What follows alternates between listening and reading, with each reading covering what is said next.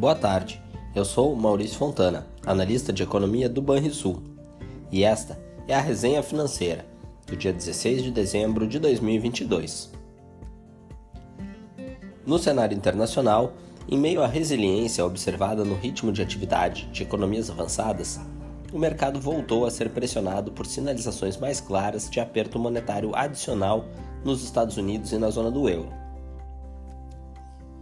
Nos Estados Unidos, viu-se que a inflação voltou a perder força em novembro, com o índice de preço ao consumidor desacelerando de uma alta de 7,7% em outubro para um avanço de 7,1% em novembro, em variação interanual.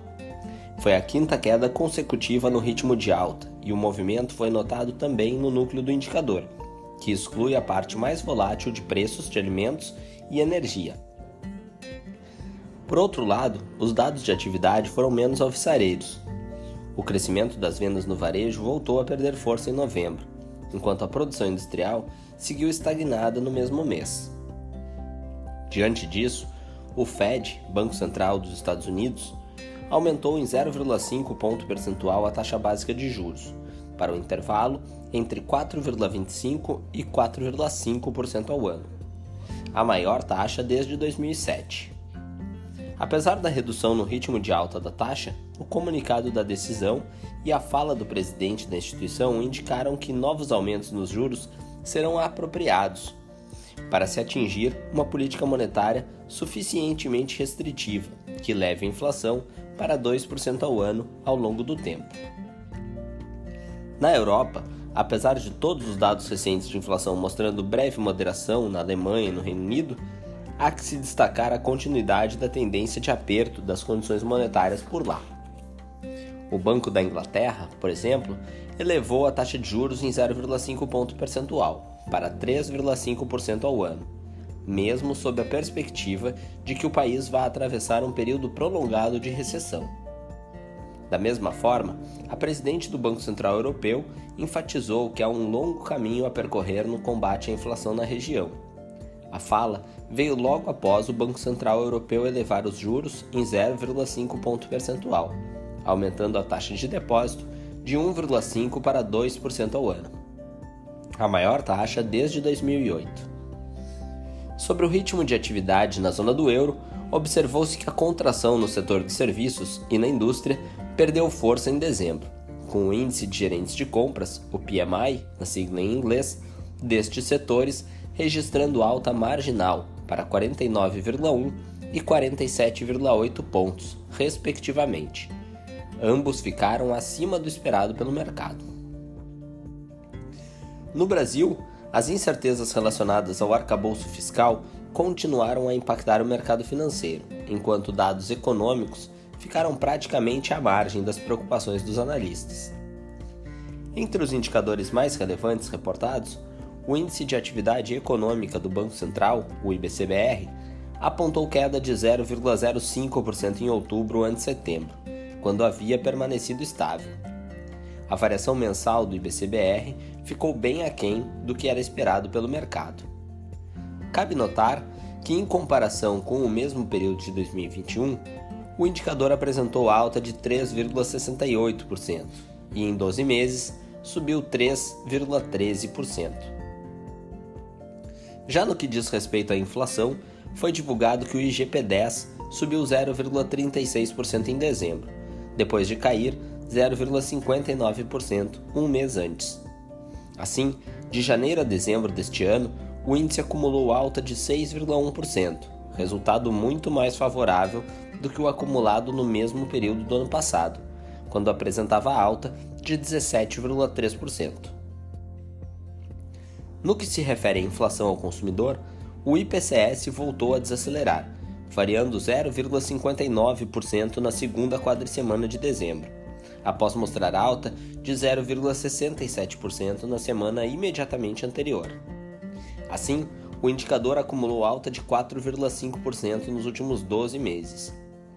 Nessa leitura, quatro das oito classes de despesa registraram decréscimo em suas taxas de variação, e a maior contribuição veio do grupo Transportes, cuja taxa desacelerou de 0,94% na primeira quadricemana de dezembro para 0,63% na segunda. Outro destaque da semana diz respeito à atualização do cenário de inflação pelo Banco Central em seu relatório trimestral de inflação, o RTI, de dezembro. As novas projeções são maiores do que aquelas observadas no documento de setembro, inclusive para o período relevante da política monetária, que compreende os anos de 2023 e 2024. Isso pode limitar as chances de um corte na taxa Selic em 2023.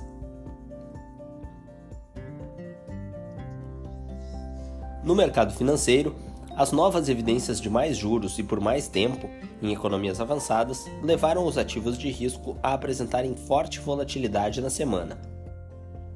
O índice SP 500 apresentava recuo acumulado na semana de mais de 2% até o início da tarde desta sexta-feira, e no mesmo período, a bolsa alemã recuava quase 3,5%.